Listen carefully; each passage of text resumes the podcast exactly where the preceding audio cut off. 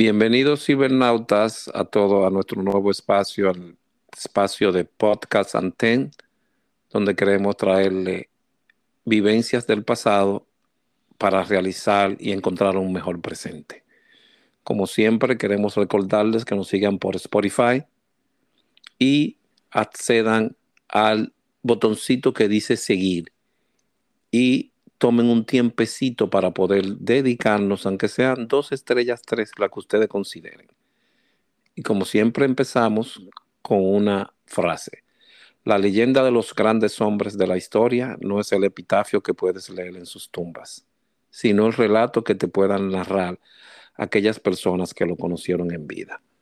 Hoy tenemos una nueva persona, un nuevo ser que estuvo cierto tiempo dentro de la nave nodriza y allí aprendió miles de otras habilidades como todos nosotros. Viene de una connotada comunidad muy conocida en la capital dominicana y se dedicó a litigar toda su vida, aún sin haber ido a alguna, alguna casa de altos estudios, pero llevaba trajo ese gen dentro de su personalidad y si él tenía la razón, te lo iba a hacer saber de alguna forma u otra. Bienvenidos, señores. Le damos la bienvenida a nuestro amigo y hermano Carlos Zapata Abad y a nuestro querido amigo y hermano Félix García Ogando. Buenas, Ogando. Buenas, sean, muchas gracias es un grandísimo placer estar ustedes en cabina. Y en esta ocasión tenemos y traemos de los nombres que es una epidemia por época. Carlos Miguel, hubo una época de que hubo, como cinco Carlos Miguel también, o Carlos.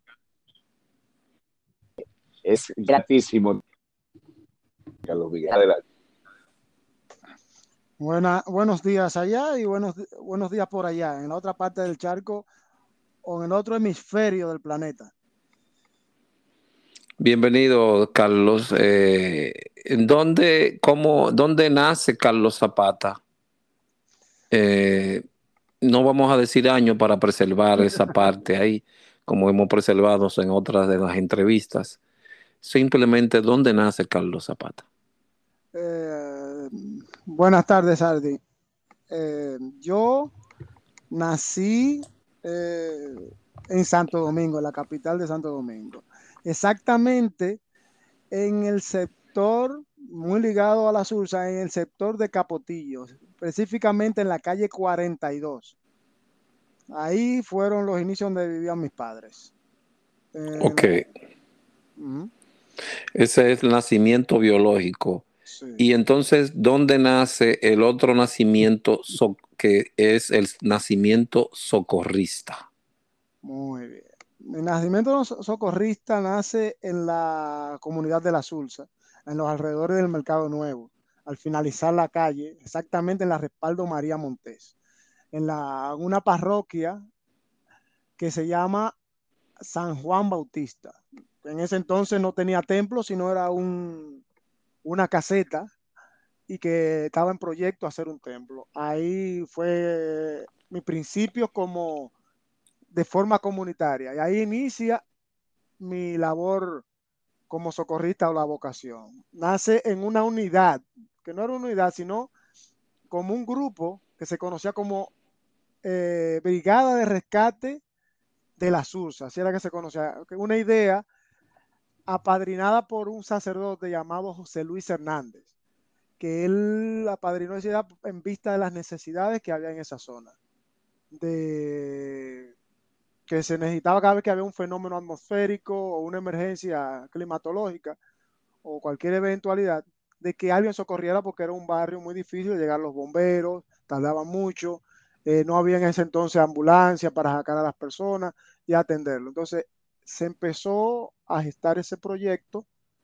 de hacer una unidad o un grupo para dar auxilio o socorro o una respuesta rápida en esa comunidad a cualquier evento. Y ese, esa idea se empezó a gestar en el año 1993, 92-93. El primer curso que se hizo en esa unidad fue un, uno de extinción de incendios y primeros auxilios dados por los bomberos. Ok, Félix, ¿tiene alguna pregunta? Sí, eh, tengo cierta curiosidad.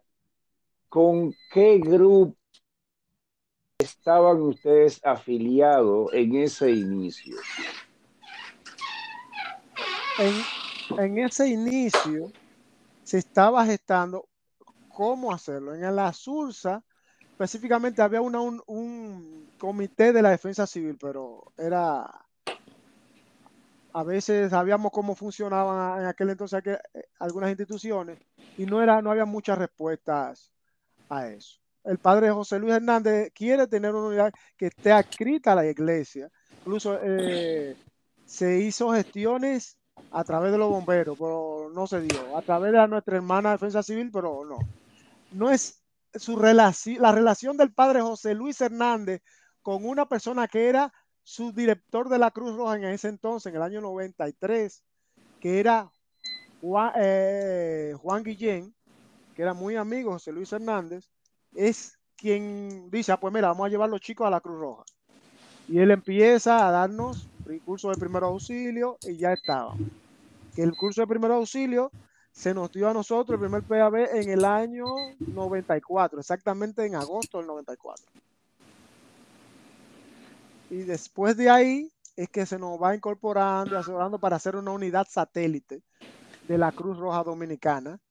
Exactamente. Y se hace todo un entrenamiento realmente y un lanzamiento de esa unidad que en octubre del 94, en una conmemoración de la fundación de la parroquia de allá. Bueno, cronológicamente me parece, Hogando, que está de acuerdo, porque ¿en qué año fue que se crearon las unidades satélites del Distrito Nacional?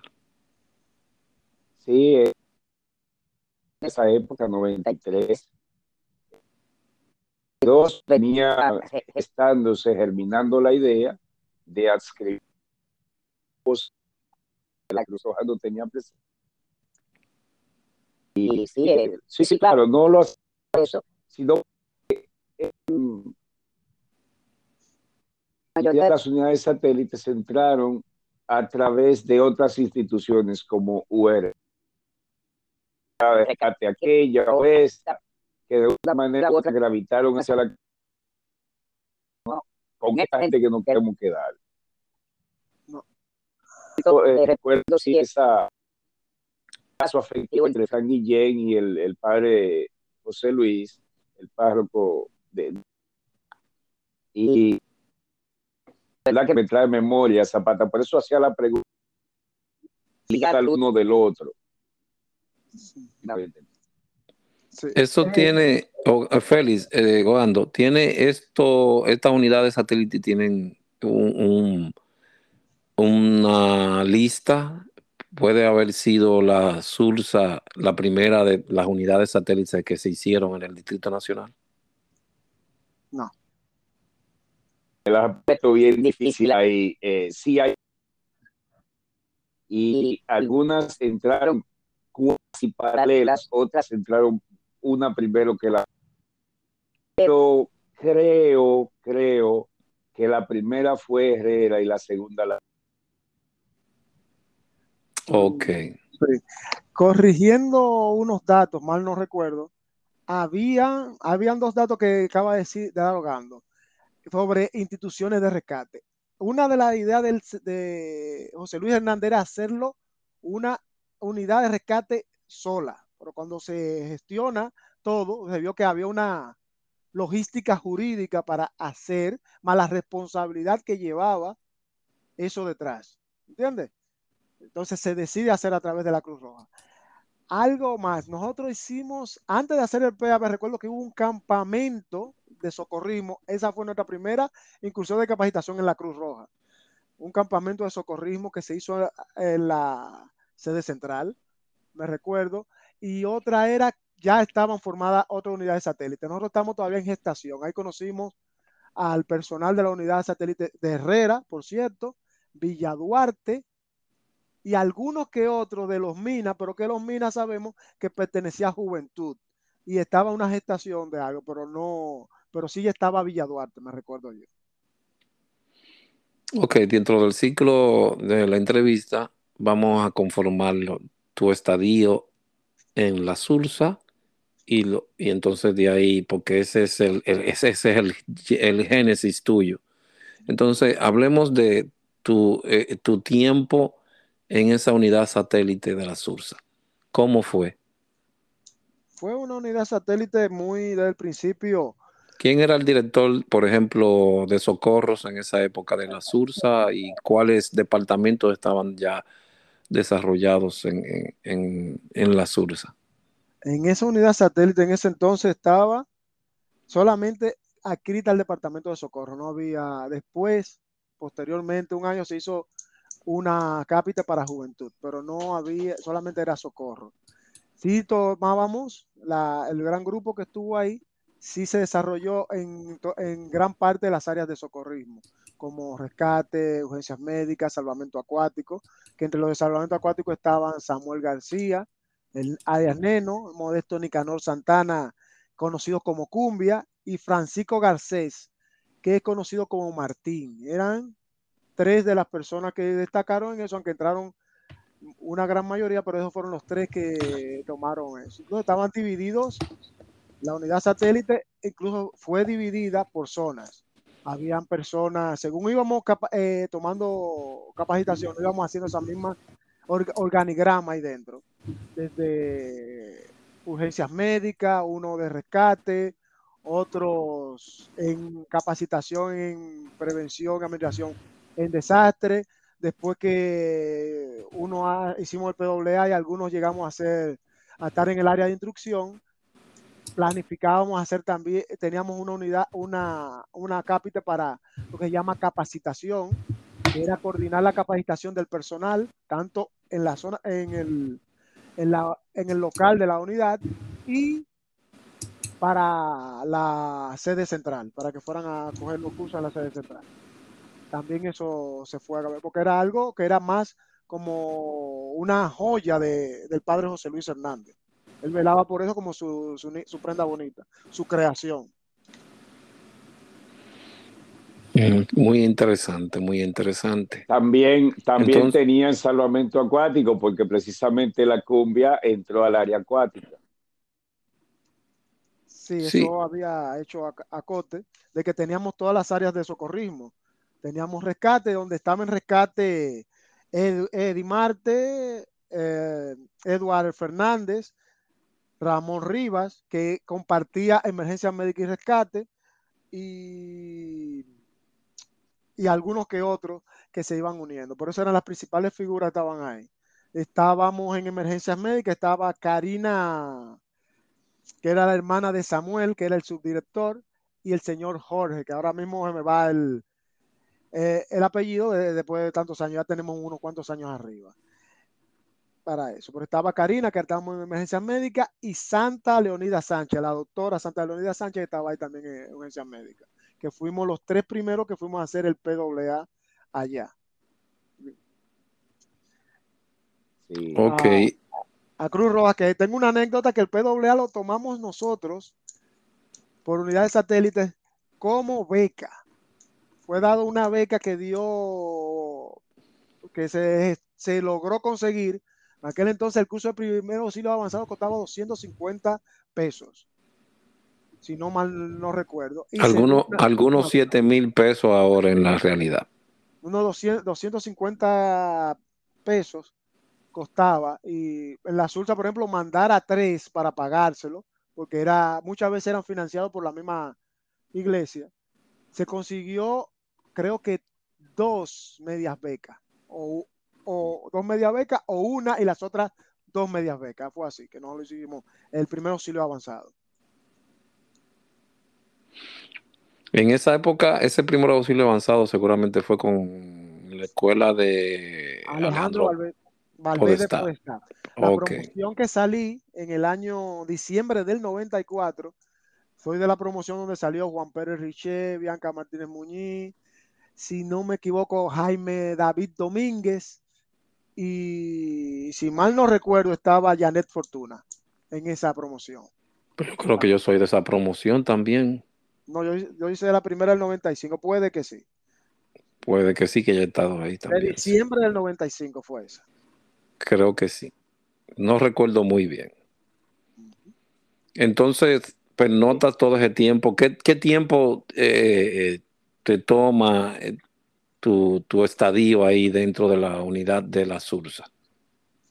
Se podría decir que todo el tiempo nosotros pernotábamos la Sursa. ¿Qué pasa? Nosotros pertenecíamos a un grupo que se llamaban los Reverdes, que íbamos a la central a, a siempre a, la capacitación. En ese entonces había muchos cursos, nosotros íbamos, pero se fijaba un límite de, mira, no se puede ir tanto a la, a la central. Recuerdo que, si no me mal no me equivoco, y espero me, me corría jugando, las reuniones de unidades satélites eran hechas en la mañana, los miércoles en la mañana para dar informes de alguna situación, y en la noche eran las reuniones que se hacían generales en el salón de actos por, por parte, conjuntamente con el personal de socorro, que había unas reuniones semanales que eran informativas y correctivas donde participaba el director de socorro eh, y parte de la de la cúpula de socorro de ese entonces participaba en la, la plana. Nosotros, sí, la... nosotros nos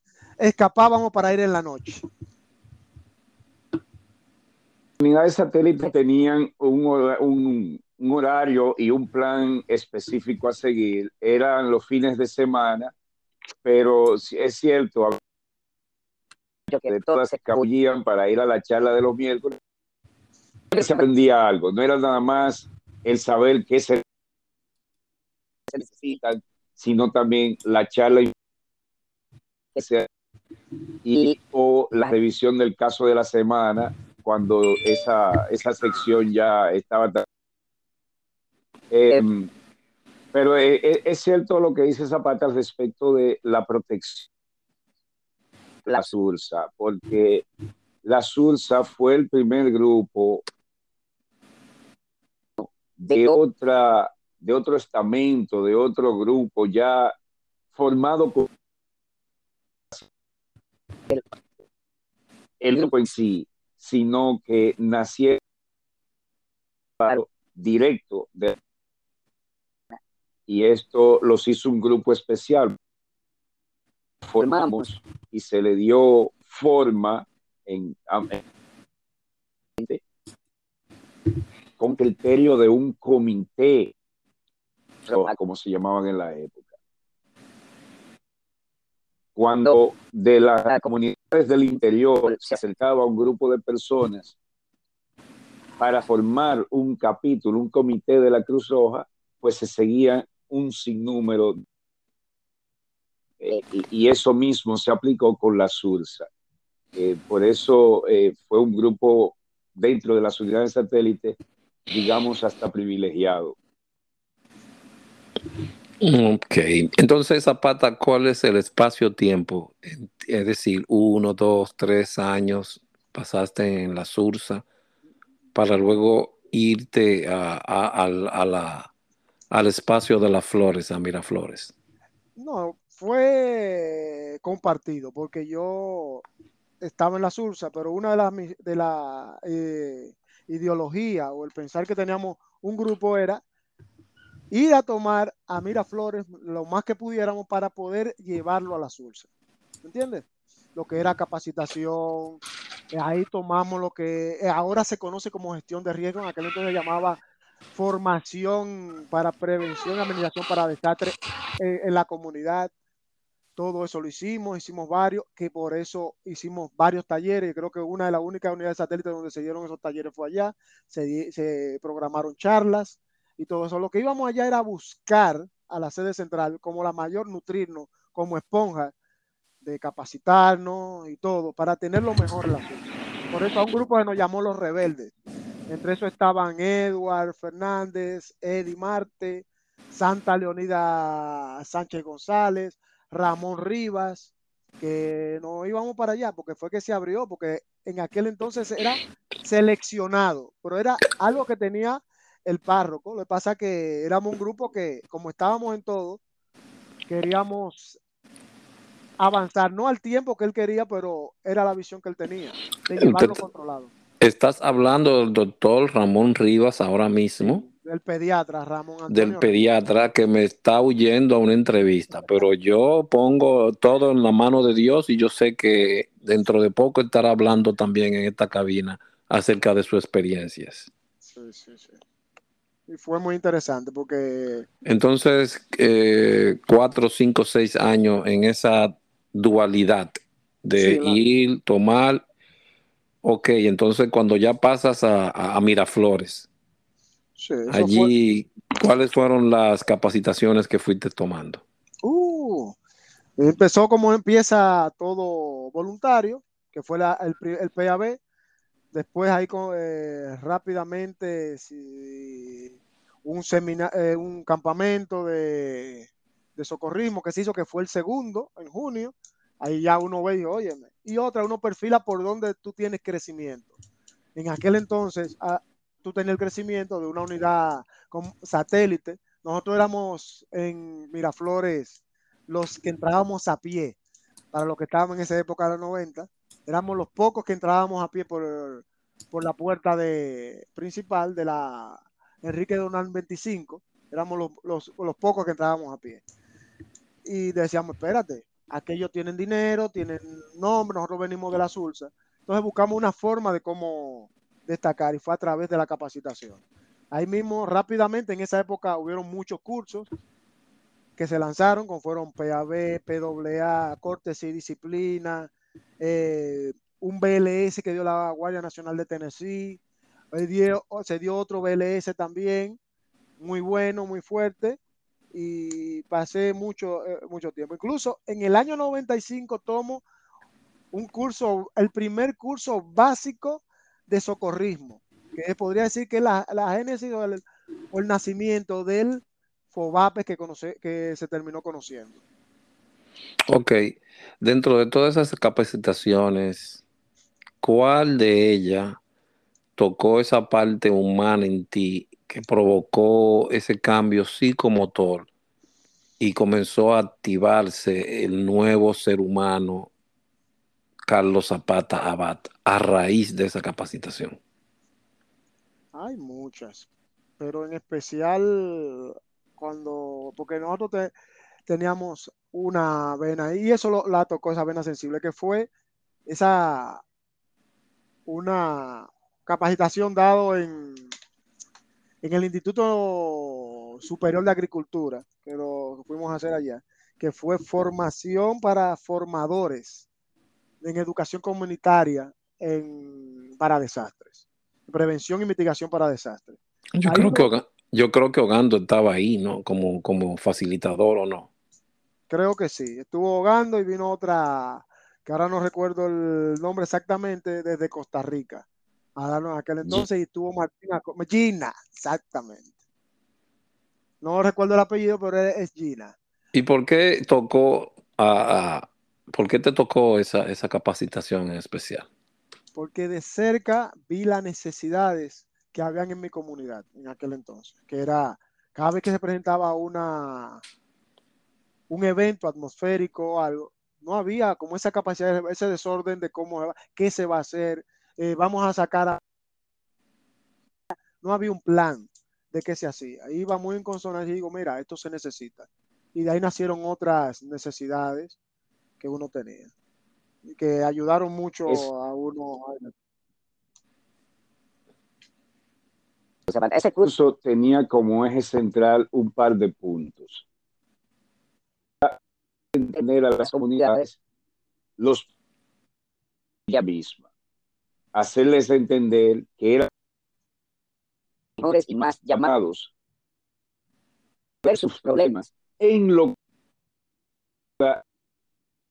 fuera de sea del gobierno central sea de los para atender a esas situaciones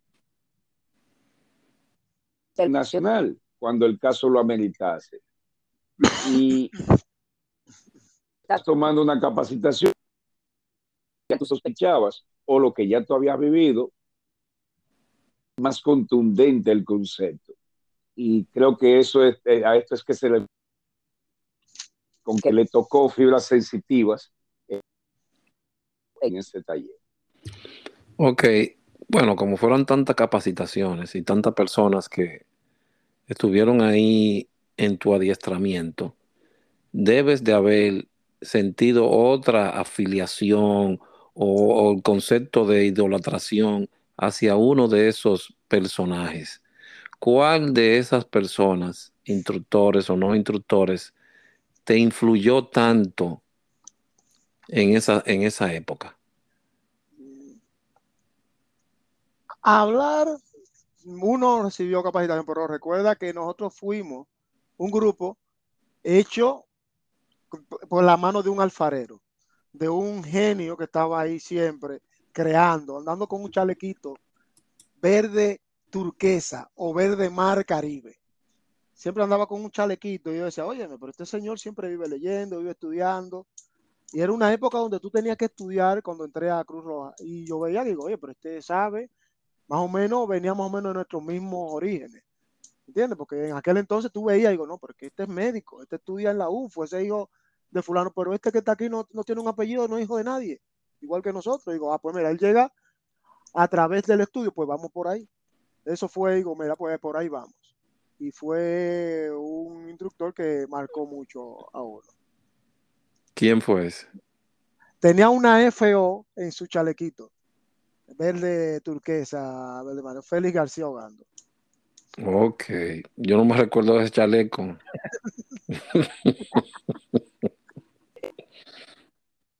muchas veces. A nivel internacional me criticaban, oye, pero ¿y cuándo va?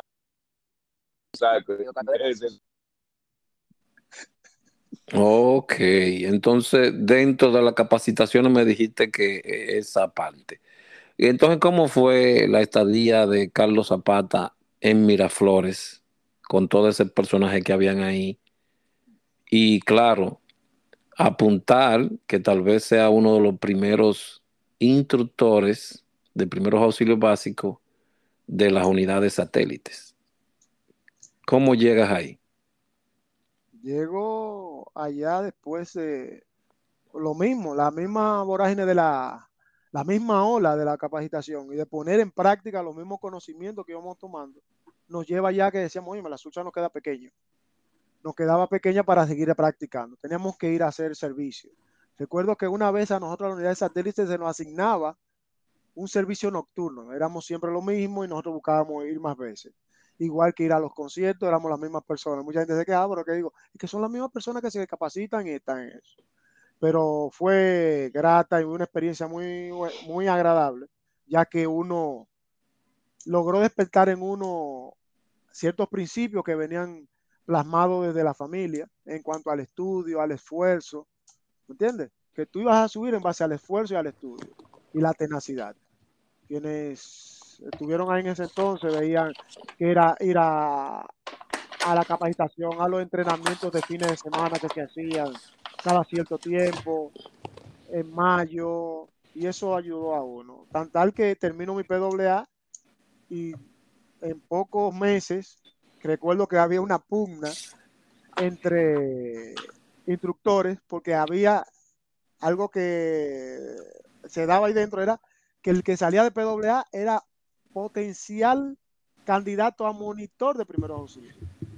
Y tú, había una pugna entre los los que salían de ven, este va conmigo a dar clase. Yo recuerdo que fui varias veces a dar clase. Hubo una pugna entre. Recuerdo que me, me robaron de una capacitación de BLS, eh, Francisco Saya, y una persona me dijo, vas a salir de mi mundo. Porque me pusieron a elegir entre la capacitación y yo irme a dar clase. A una capacitación de... Recuerdo que exactamente fue a una unidad satélite que iba a dar un curso que era de Francisco Saya o Francis Sayas. Francis Sayas. Ok, ok.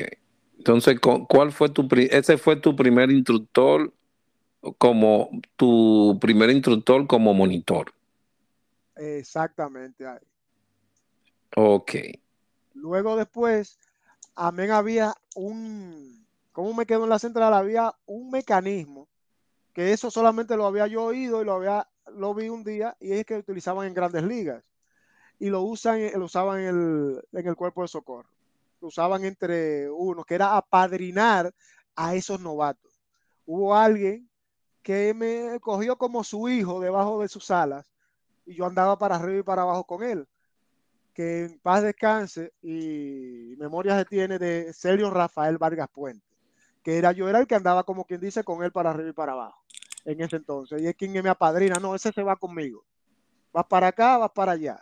Como decían allá, la mascota de Sergio Rafael Vargas Puente.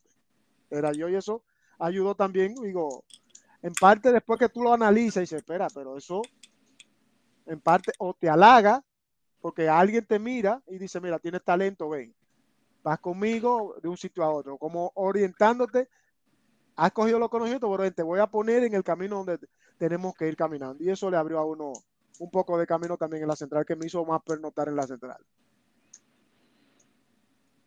Esos días es cierto, ahí... Lo que dice Zapata se daba no solamente también, y es la razón por la cual tanto Francisco Alberto Saya García como Alexis Domínguez Moreno eh, uh -huh. fueron más visitaron la Sursa, porque a las sector de Socorro y Rafael Olivares Luciano eh, nos forzó a que cada quien uno que yo como el director exprofeso de todas las unidades satélites, de ninguna en específico, pero apoyaba a todas, les asignaba instructores y monitores y cada vez que solicitaban algún tipo de capacitación o chat, le asignaba, así como hacía Alejandro con nosotros en la academia, el, el monitor, el instructor que le podía ayudar. Pero sí, eh, eh, esto lo hicimos también a nivel académico de adoptar uno o dos, a veces hasta tres, que acompañaban a este o aquel instructor a diferentes afuera dentro de central o salió del país o a una a, a, a, manera. se garantizaba que el pues estuviera lo mejor perfilado y que cuando por fin se les, se les soltara una charla o un cursillo prerequisito el, por fin su titulación, pues ya la persona estaba preparada. Y esto es cierto lo que dice, eso no salió porque sí eh, eh, manos el Rafael eh, vaya para, eh, eh, seguía un más macabro seguía un plan no es Ok, Zapata, entonces después de ahí, eh, reiterarle a todos los escuchas, en nuestra trayectoria dentro de la institución o en el Valle de las Flores, siempre nos referíamos a uno con otros con el apellido. Por eso es el uso constante de apellidos entre nosotros, para que puedan entender un poquito. No utilizamos mucho el nombre, sino más bien los apellidos. Claro, el, no sé por qué a mí todo el tiempo me llamaron con el nombre. Aldrin, Aldrin, Aldrin, pero todo el mundo, Zapata, Hogando. No entiendo por qué me siguieron llamando con el nombre. Pero después de ahí, Zapata, entonces, ¿qué fuiste primero? ¿Instructor o, o miembro activo de una unidad muy conocida? Estoy tratando de conseguir alguna de las personas de esa época también, que fue la unidad nacional, entre comillas, de emergencias médicas. Entre comillas lo nacional, porque solamente eh, estaba en las fronteras del Distrito Nacional, en sus sí. inicios. Eh, yo fui, a la mismo de estar en emergencias médicas, uno estaba ya en el área de emergencias médicas. Primero, entro cuando se crea la asociación, la Sociedad de Medicina Prehospitalaria. creada por el doctor Alejandro Báez, Alejandro Amado Báez, que la crea dentro de ese, que se gesta dentro de las ideas que estaban ahí, eh, Irving Jorge, Julio de Peña, Alejandro Báez. Junto con ese grupo, yo estoy en el área de, de emergencias médicas, que estoy con ellos, ahí sigo militando en la cruz, haciendo las emergencias, todo. Cuando se busca hacer una unidad en la Cruz Roja para, como se podría decir, una unidad de élite en, en emergencias médicas, especializada en emergencias médicas, yo estoy dentro del grupo que va a estar ahí. Ya porque nos conocíamos todos por las capacitaciones que, había, que íbamos cogiendo, PWA, BLS, eh, estamos involucrados en el MAVA que se dio, eh, y cursos así, y también técnicas de instrucción que se nos dio. Hicimos mucha amiga, evaluación de daños, que se hicieron allá mismo en el año 97, 96, que se hicieron muchos cursos habíamos coincidido y ahí mismo se empezaban a ver las personas, mira, pero él, y ahí vamos a emergencia, se empieza a decir, ah, pero mira, si aquí en la Cruz Roja hay una unidad de rescate, hay que hacer una unidad de emergencia médica especializada, porque los conocimientos estén homogéneos de lo que estén ahí. Yo entro ahí como era socorrista como se dice de línea, activo, y entro a la unidad de emergencia médica que se empieza a estar en el año 1996. Lo recuerdo muy bien porque me llama mi hermano César Andrés Camaño Díaz, quien estaba a cargo de comunicar las, las calificaciones de aprobar la oposición para poder entrar a ser miembro de la unidad de, emergencia médica. Uno de los exámenes más fuertes que se pudo haber dado para entrar en una unidad de... Eh, por eso digo que era una unidad de élite porque se pedía que entraran los mejores y todo el mundo le llamaba a un, ah, tú elegiste ser de los bonitillos. ¿Entiendes? No de los bonitillos, eh, le llamaba así porque no sudábamos, básicamente, sino que estudiábamos. Y yo estaba ahí en ese grupo y recuerdo que me dijeron, mira, tú estás. Eh, fui, fui insertado, como se dice, o titulado de la unidad de emergencia médica en, en mayo del 98, que fue la primera promoción de la unidad. Fue, esa fue la primera promoción. Sí, 30 de mayo del 98. Incluso, ¿Recuerda alguno de las personas que estuvieron ahí? De esos directores. Ya se habían hecho dos unidades más. Su primer director lo fue de la fue um, Laura Sosa Betances. Dime, Jorge. Creo que sí. Creo que sí. Eh, y la vi un certificado, el certificado estaba al frente. Ah, ok, porque el certificado de Zapata dice, Irving Jorge. Incluso en ese entonces era presidente de la Cruz Roja eh, el doctor Sanjay. Ok. Iván, Iván Sarmiento Sanjay. Lo conozco por la firma, porque en todos los certificados que estaban hasta esa época tenía la firma del presidente, que era Iván Sarmiento Sanjay. No aparecía ¿Y cuál por, fue, ningún, ¿y cuál fue la primera ¿Y cuál fue la primera promoción, Hogando, entonces?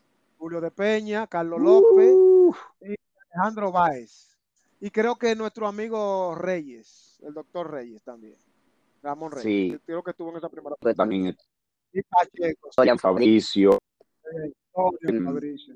Estefan. Eh, Rafael el otro Rafa Rodríguez, el de Acuario, eh, también era de esa, de esa unidad. César Camaño, yo sé que entramos ese grupo yo. Me gustaba que en esa primera unidad no solo habían estudiantes de medicina, porque por ejemplo era eh, eh, eh, eh, Fabricio sí era medicina, Rafa Rodríguez. No era estudiante de medicina, era administrador de empresa. Y era muy mixta. Fue un poco primera.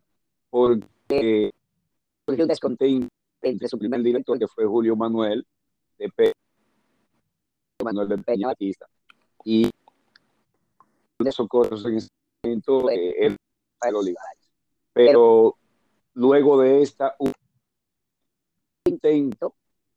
también con Julio de Peña y otro, otra persona, no recuerdo, eh, vuelvo y digo, no recuerdo, Julio, y posiblemente la yo creo que era Laura. Laura, creo que era Laura.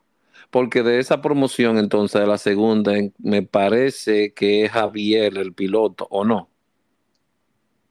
Sí, se estaba Javier.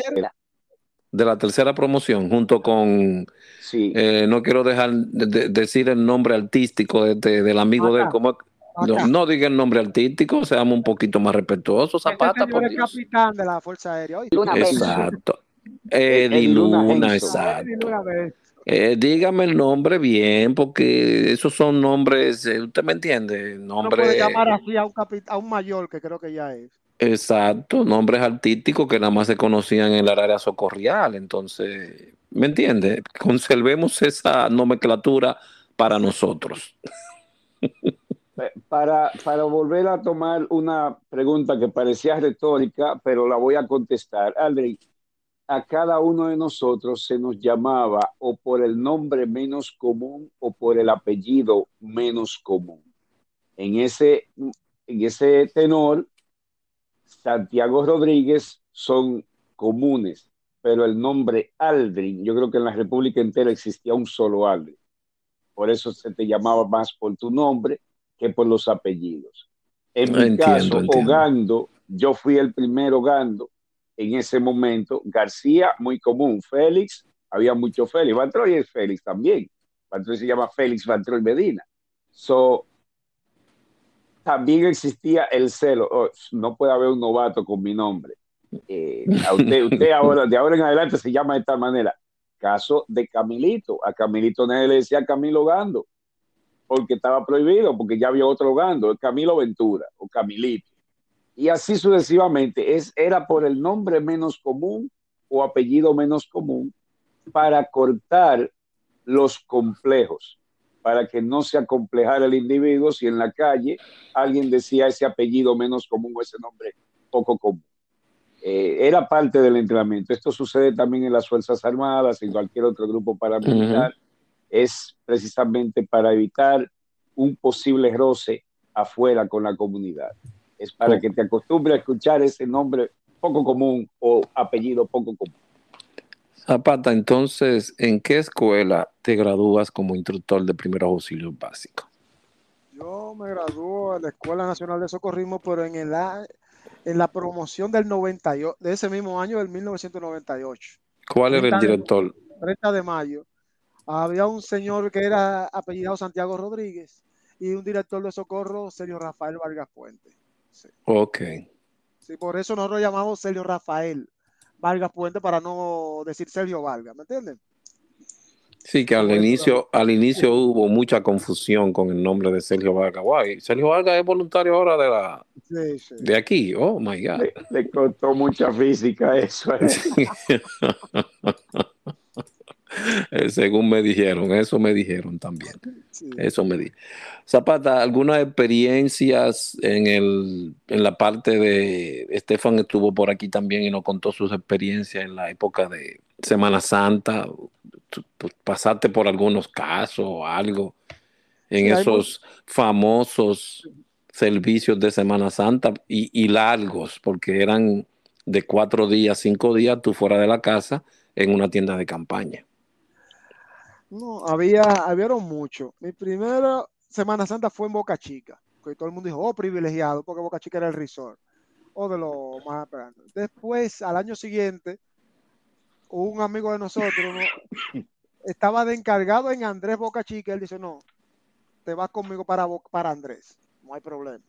Me saca de Boca Chica y me manda para la playita de Andrés que Andrés Boca Chica y La Caleta tenían una peculiaridad, eran los lugares donde se armaban los, los pleitos más fuertes en Semana Santa.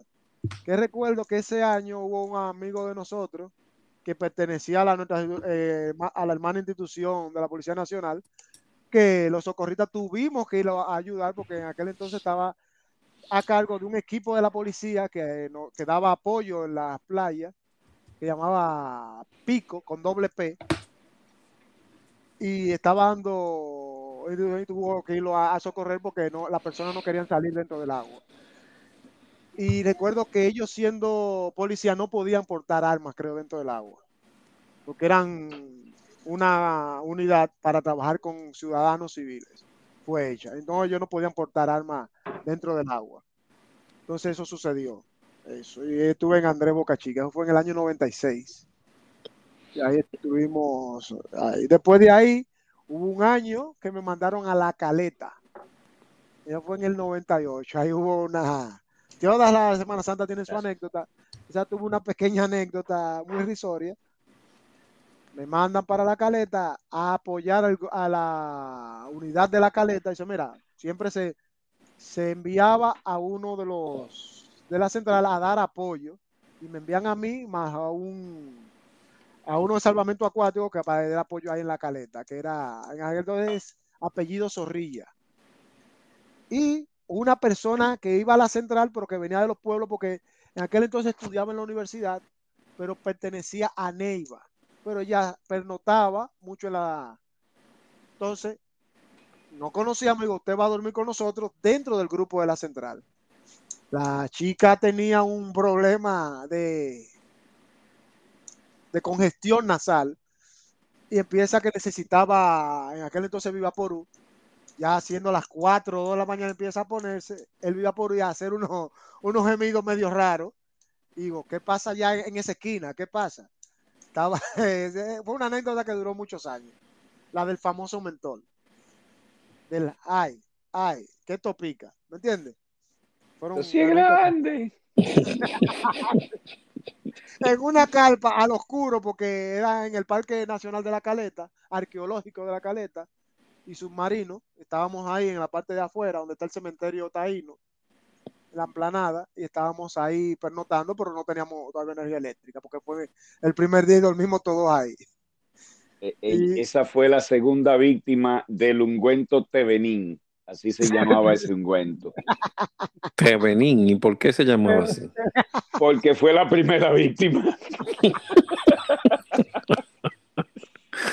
Otra anécdota, cuando llega este producto para una Semana Santa, precisamente, creo que esa misma Semana Santa, es un mentol analgésico, un ungüento analgésico tópico es decir, te lo pones en la piel, empieza con un calentito, luego un picor y después eso está totalmente anestesiado. Pero tiene un fuerte olor a mentol porque estos ungüentos analgésicos, si no le pones algún tipo de olor, pues la gente podría confundirse o podría eh, hacerse daño. Y Tevenin, que es muy manituoso, eh, Pedro Tevenín Den eh, es el nombre completo. Es muy manituoso, no escucha a nadie y empieza, ¿y qué es esto? Pero, pero Brando, coño, pero esto huele muy bueno. Tevenín, es eso tranquilo, eso es peligroso. Pero que mira que huele, coño, yo quiero mentol, esto huele a mentol. Tevenín, deje eso, que eso, es para ponerle la mano. Y Tevenín se le cabulle a uno y de repente se agarra un dedo y se aturuga eso para allá adentro, hermano. Luego vienen a darme la que va a darle la querella a Miguel de la Rosa, Miguel de la Rosa, que era el jefe de operaciones, jugando. ¿Qué pasó? ¿Por qué usted no le dijo a Tevenín, digo, comandante? Él es testigo. Yo le dije varias veces que no le ponga la mano a eso, que eso es peligroso.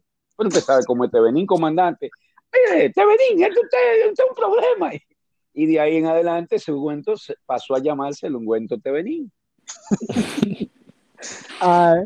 ese personaje ha tenido varias, así como dice Ogando, varias anécdotas, porque hubo uno en una emergencia de un reformatorio de señoritas Concepción Bona en Villa Consuelo.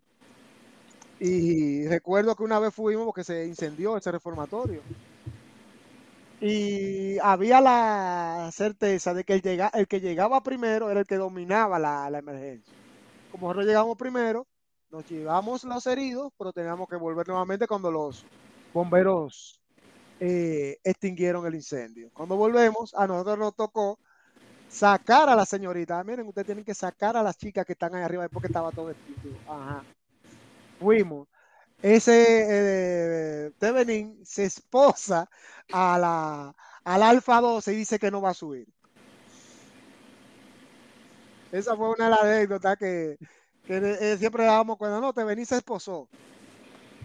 Oh, bueno, Zapata, entonces, ahora, después de cierto tiempo de haber estado en el estadio de las flores, ¿causó algún impacto positivo o negativo ese estadía allí en la nave nodriza? Eh, para mí sí, como, como a muchos también de lo que tuvimos ahí, pero sí, porque nos ha marcado en cuanto a nuestro sistema de perfección, en cuanto a la elaboración de, de, los planes, de visión más allá, no tanto estar ahí, mira, no con el, con el conglomerado y el grupo con el que no, me, no uno se relacionó. ¿Entiendes? Le ayudó a uno a ver con otra perspectiva. Por ejemplo, tengo una, eh, trabajar eh, el área de formación, aprendes mucho.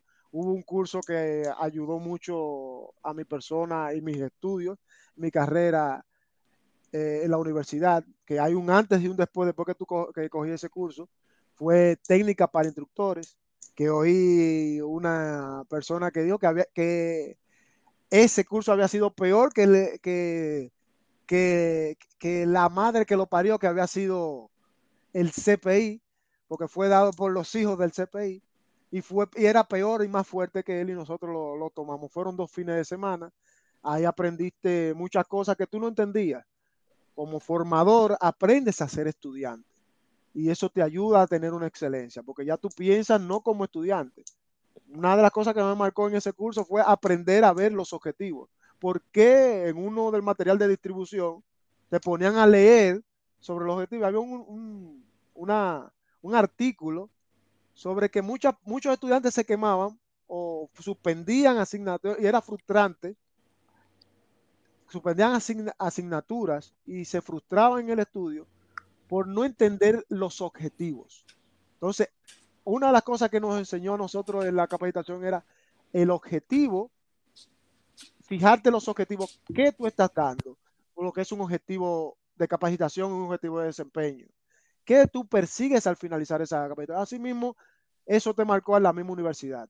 Hacer presentaciones, eso te ayudó mucho. A, a, a mí todavía lo tengo, pero te ayuda a lo que llama el desenvolvimiento escénico. Exactamente, aprender a hablar en público, la comunicación verbal, eso te ayudó mucho. A presentar trabajo escrito, no solamente como muchos lo veían, ah, el CPI no me enseña a dar clases, no, el CPI enseña a hacer manuales, o, el TPI que nosotros tomamos nos enseñaba a hacer manuales a través de hacer los, los objetivos, cómo diagramar, cómo hacer material de capacitación y de información, porque parte de una labor de un instructor también era elaborar esos, ese material que tú ibas a dar y elaborar los exámenes. Eso también te enseña a cómo hacer un examen, también te enseña cómo tomarlo, qué tú esperas de un examen, entonces también qué persigue un examen según los objetivos que tú estás buscando. Y ahí nos ayudó mucho esa capacitación. Incluso llegué a trabajar en el sector privado, eh, privado no, en colaboración en una en una idea que emprendió eh, mi hermano de, de, de familia cruz rojista, César Andrés Camaño y otras personas. Y también cosas que aprendí ahí pude hacerlas en otras instituciones, como fueron Plan Internacional y en otros lugares, que la gente se quedaba, que por ejemplo, con el grupo que trabajamos, que habíamos algunos participado ahí decían, ¿de dónde vienen esta gente que tiene una formación y una organización impecable en cuanto a todo lo que hacía? Y yo que siempre era el Benjamín del grupo en aquel entonces, porque siempre era el Benjamín o el más, el más joven, se preguntaban, ¿y este puede hacer los objetivos? Eh, muy, muy clarificador tus palabras. Hogando, ¿tiene algo que decir al casi cierre ya de la entrevista? no eh, muy es rica la, participación de Zapata porque en realidad tiene mucho que contar, como es el eje central de estos podcasts. y ha enriquecido bastante esta pequeña entrevista con sus experiencias y anécdotas. Eh, no hay más que agregar, yo solamente lo felicito por haber tenido éxito en la vida eh, y que me, enorgullece saber que parte de ese éxito que ha alcanzado se debe a sus experiencias en la madre nodriza. yo estoy más que satisfecho con la participación de Zapata. Gracias por dedicar un momento de tu familia, de tus quehaceres diarios para ayudarnos a preservar esta historia para el futuro. Gracias de verdad, hermano Zapata. Exactamente, como hemos dicho en otras entrevistas. Anteriormente Gutenberg empezó con la con las historias escritas hace muchos años y de ahí nació el libro. Hoy, a través de los años, se han creado otras tecnologías y ya hemos acatado esta parte y por eso hemos creado este diálogo, diálogo digital que queda para años posteriores y las personas así puedan disfrutar de esa historia que estuvo antes y que en alguna parte del trayecto dobló una curva y no se volvió a ver más. Hoy, gracias a la tecnología, podemos tener acceso a eso, pero a través de sus mismos personajes. Personajes que estuvieron ahí y que hoy están compartiendo con nosotros sus experiencias. Muchísimas gracias, Zapata, por tu tiempo y habernos dedicado estos, esta hora, bueno, casi una hora, de este diálogo, un diálogo para todo el mundo y con una tecnología que puede llegar a más personas alrededor del globo terráqueo. Muchísimas gracias, Zapata. ¿Tiene algo que quieras decir al cierre? No, simplemente tengo yo mucho más que agradecer por tenerme pendiente para estas eh, entrevistas o conversatorios mantener la memoria viva de lo que uno ha, ha tenido allá y contar mi historia, porque no es mucho, pero podría servir y espero de inspiración a otros, siempre tratar y de dejar huellas a otros. Siempre a veces andamos un camino, que ahora que me dedico a otra actividad deportiva, de que vas caminando, pero no sabes quiénes te van siguiendo atrás. Por eso te dice, nunca te pares, porque no sabes quién viene detrás de ti. Sigue corriendo, no te pares porque no sabes quiénes vienen detrás de ti. Cada vez que haces algo, tú le sirves de inspiración a otros para que sigan. Exactamente. Y lo dejo con estas palabras, con estas palabras. Resiliencia, consistencia, objetivo de vida y persistencia. Muchas de esas estuvieron ahí todo el tiempo, no la conocíamos, pero han quedado impregnados en nosotros a través de nuestro paso por ese maravilloso lugar, la pradera de las flores. Mil gracias, Radios Escuchas y espero que nos sigan por Spotify y recuerden darle al clic de seguirnos. Pásenla bien y esperen otras entrevistas más que seguiremos presentándolas a ustedes. Pásenla bien, silvernautas.